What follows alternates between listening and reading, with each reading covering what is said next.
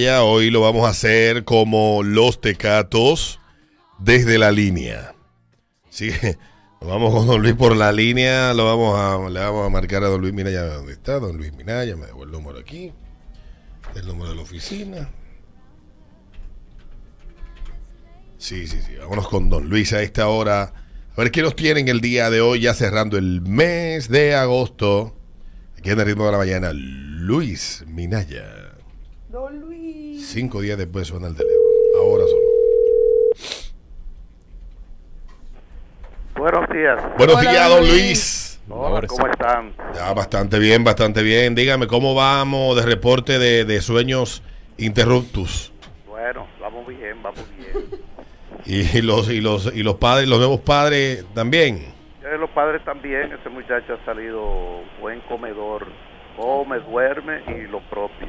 Ajá, y mucho jugo de tamarindo. Exactamente. Don Luis, ¿qué? El, el domingo estrenó ya su corral aquí en casa de los abuelos. Ay, qué chulo. Eh, ese corral me costó más que la carrera que yo pagué por el hijo. Tan caro. Venga acá, don Luis, pero a usted lo engañaron porque se supone que ese tipo de inversiones le corresponde a los padres hacer en los lugares que van a llevar al niño. ¿Le corresponden? A los padres. Y bueno, por eso que te digo, tuve que comprar mi corral y... No, pero no era a usted que le tocaba, don Luis, era ellos llevarlo a su casa, el corral y dejarlo ahí. Y armarlo allá. Y armarlo allá. llamarlo aquí. Bueno, Lo engañaron, lo engañaron. Nada. Cosa de-. Eso es una novatada. Una novatada, el noviciado. Sí, el noviciado. exactamente. Don Luis, termina el mes de agosto y hemos tenido un mes bien interesante. Eh, ¿Con qué cerramos en el día de hoy? Bueno, vamos a cerrar con la recogida en cuanto a la gran habilidad y destreza que debe tener el, dueño de empresa. Como siempre hemos dicho que hay dos tipos de empresarios, el que tiene un negocio, que lo que le interesa tener es una forma de vida y de cómo generar unos ingresos, y el que tiene vocación de empresario. Entonces siempre nosotros, obviamente, trabajamos con el que tiene vocación de ser empresario. Entonces hemos estado hablando de esas habilidades que debe tener y ya hablamos de habilidad de dirigir, de coordinar, de motivar y todo eso. Pero eh, la gran habilidad, la gran destreza que fue con la que se distinguió el que siempre mencionamos a Steve Jobs es esa habilidad de crear una empresa. La, la empresa se crea luego que ya tú tienes uno o dos años con tu negocio y tú ves que tiene vocación de crecer, que va creciendo y tú quieres pasarlo a otro nivel. Siempre esa es la evolución. Al principio estás en el centro de todo, dominas todo, controlas todo y tú eres el alma del negocio y no hay nada que se parezca más al negocio que tú. Si te vas de vacaciones, el negocio cierra.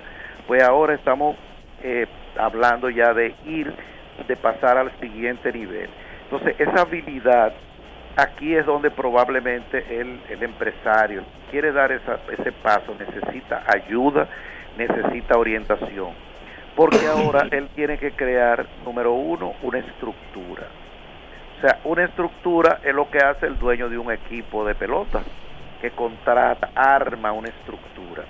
Armar una estructura es decir, cuáles van a ser las grandes áreas de mi empresa. Normalmente son tres, eh, no importa el tamaño de la empresa. Entonces él va a tener que armar una estructura de tres áreas. El área número uno siempre va a ser el área que produce dinero, que esa es la que se puede llamar operaciones, producción o la que coordina los servicios, si es una empresa de servicios. Entonces, esa área es la que produce el dinero, es la, el área más importante y generalmente por ahí es que empezamos, por crear, el panadero lo que va a empezar a hacer es pan, el pizzero va a hacer pizza, el que repara aires va a empezar reparando aire, creando esa, esa unidad. Luego que tenemos esa unidad, obviamente hay que crear la otra unidad, que es la unidad administrativa financiera. Esa es la unidad que se va a ocupar de la salud financiera de la empresa, es la que va a decir si el negocio es rentable o no es rentable, es la que va a decir si estamos gastando mucho o estamos desperdiciando o eh, los productos se están vendiendo a un precio no adecuado. La tercera área, que muchas empresas pymes no, no la tienen de manera formal, pero existe es obviamente la de mercadeo y ventas, es decir, quién se va a ocupar de traer clientes, quién se va a ocupar de atraer y aumentar las ventas. En principio el boca a boca funciona, los referidos funcionan, pero eso llega a un momento en el cual no va a seguir funcionando. Entonces, ¿qué es la estructura? Bueno, que la estructura significa que va a tener que buscar tres personas. Tiene que buscar a alguien que se ocupe del área de producción, a alguien que se ocupe de, administración, finanzas y a alguien que se ocupe de mercadeo y ventas. Y la pregunta es, ¿y en cuál de las tres ustedes cree que debe estar el, el dueño? Obviamente que el dueño no debe estar en ninguna de las tres. Por eso es que él tiene que crear esa estructura. Porque él tiene que buscar ahora a alguien, y ese normalmente es él, que dirija a esas tres áreas. Y él, obviamente, normalmente entra por la producción, entonces él tiene que salirse de esa área y tiene que ubicarse afuera para poder integrar y dirigir las, las tres áreas. Para él lograr esto, ahí es donde viene entonces la habilidad de integrar equipos. La mejor forma, la más eficiente, más rápida y cómoda es integrar equipos de gente que estén preparada, de gente que que el que esté en el área de producción o de servicio domine eso, conozca eso, lo mismo el área de contabilidad y la de mercadeo, que la de mercadeo en algunos casos él pudiera dirigirla, eh, pero obviamente que tiene que tener un equipo de venta o de vendedores. Dentro de toda esa estructura sigue siendo básico dos cosas. Uno, tecnología y dos, el software obviamente que no vamos a poder hacer crecer, desarrollar, expandir una empresa si no tenemos tecnología, si no tenemos software. La tecnología, digamos, es, tener las computaciones, todos los equipos que capten la, que capten los datos, que faciliten los procesos, que facturar sea fácil, que la producción pueda quedar registrada y obviamente que para lograr eso tenemos que tener un buen software. Ya hemos dicho en otras ocasiones que tristemente a la mayoría de, los, de las pymes pues terminan comprando lo que no necesitan o lo que en un momento le funcionó pero que luego hay que cambiar. Ahí hay que decirle, si quiere crecer, tiene que contratar personas y tiene que tener software. No es posible crecer sin esas dos cosas. Que sí se puede, bueno, sí, tú puedes crecer, pero ya tú supiste, tú vas a tener la empresa encima de ti tú no vas a tener tiempo para otra cosa que estar pendiente todo el día. Entonces, esta habilidad final es la habilidad básica y esencial que hará que el negocio crezca y se desarrolle. Y el último elemento, después que ya creamos la estructura, es ocupar los puestos, dijimos, con personas adecuadas y que sepan de eso, tecnología, software y la última estrategia, la última habilidad que tienen que tener es que todas esa gente tienen que rendir cuentas. Es decir, mensualmente hay que rendir cuentas y, revisar semanalmente. Rendir cuentas es decir, qué logramos. Y sobre todo, eh, al empezar a planificar, porque como hemos dicho, normalmente uno siempre logra cosas normalmente uno realiza trabajos. La pregunta es si estamos haciendo lo que dijimos que íbamos a hacer o en el mejor de los casos, ¿está la empresa produciendo lo que tiene que producir? ¿Está vendiendo lo que tiene que vender? ¿Está cobrando lo que tiene que cobrar? Entonces, todas esas evaluaciones hay que hacerlas mensual. De hecho, ahora ya que pasaron los seis primeros meses. También es prudente evaluar esos seis meses y ver qué vamos a hacer diferente en el resto del año. Por lo tanto, si hay una habilidad que el, empresario que tiene vocación de crecer debe prestarle atención, es a esta que hemos eh, hablado hoy. porque crear una estructura es como armar un equipo que va a trabajar para ti, que va a poder a trabajar y producir eh, de una manera más profesional y mucho más organizada y mucho más rentable.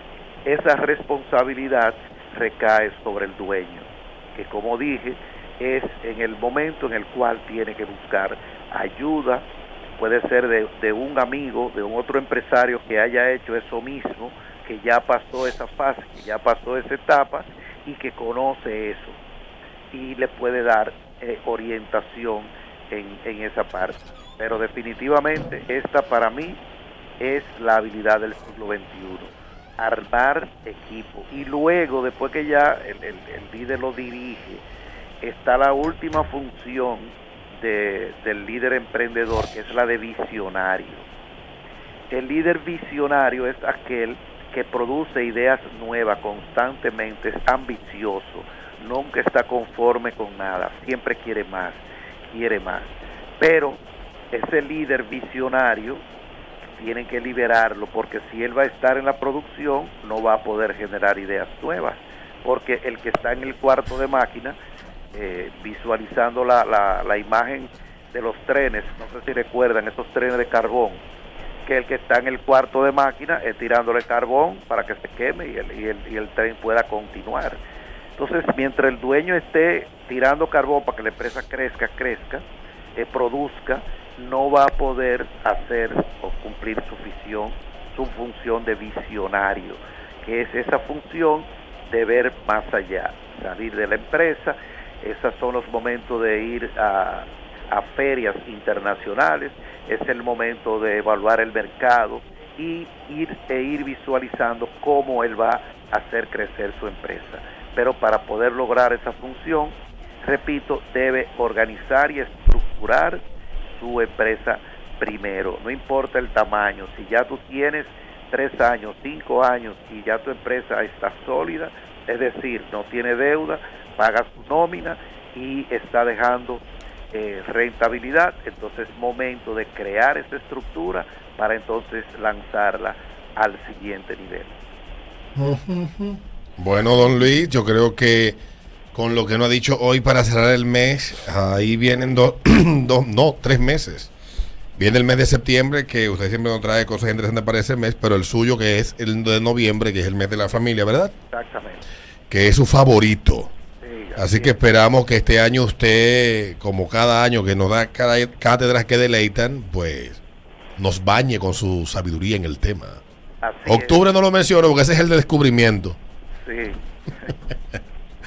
Don Luis, pues entonces eh, le damos las gracias. Recordar a la gente que usted está disponible en su página luisminaya.com y también en Instagram como Minaya rayita abajo CO. Le mandó a decir un amigo, don Luis, que, que ha bregado mucho con muchachos, de que, a los niños cuando uno lo amarra por la cintura y se están moviendo mucho se tranquilizan.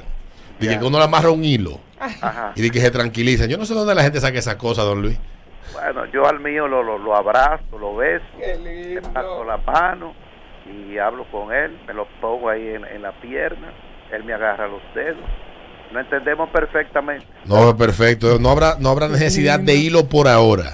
Eh, no, el hilo es cuando tiene hipo, que se le pone un poquito de hilo En la frente. De- Expliquen algunos que la razón por que los niños se le quita el hipo porque se concentran en tratar de ver el hilo y se, le, y se le olvida el hipo. Dios. Eso fue lo que alguien me explicó, don Luis. sí, sí. Y otro dice que por el frío que se le pone ahí y toda la atención y todo lo que uno hace para, para eso. Pero bueno, ya los pediatras dicen que si hay hipo es porque ha comido mucho. Mm. Oh. Pero yo lo del hilo no lo creí, don Luis. Una vez que me dio hipo, que estaba con unos amigos tomando, me dio hipo, me puse un hilo y no me, me quitó el letrozo de No, pero que el hipo de borracho no lo quita, ¿no? no, no, no, no. Ya ese hipo de borracho, e- e- esa es la inspiración. Ya. Ay, ay, ay. Bueno, don Luis, le damos las gracias. Gracias Eh, feliz resto de la semana y sígala pasando bien ahí, estrenándose como abuelo. Ya los Gracias. meses que vienen, septiembre, octubre y noviembre, que son meses que mucha gente espera aquí, pues ya usted nos irá poniendo al tanto de cuáles temas tratarás en esos meses. Perfecto. Un abrazo, don. Luis. Bye. Hablamos. Ese ritmo de la mañana.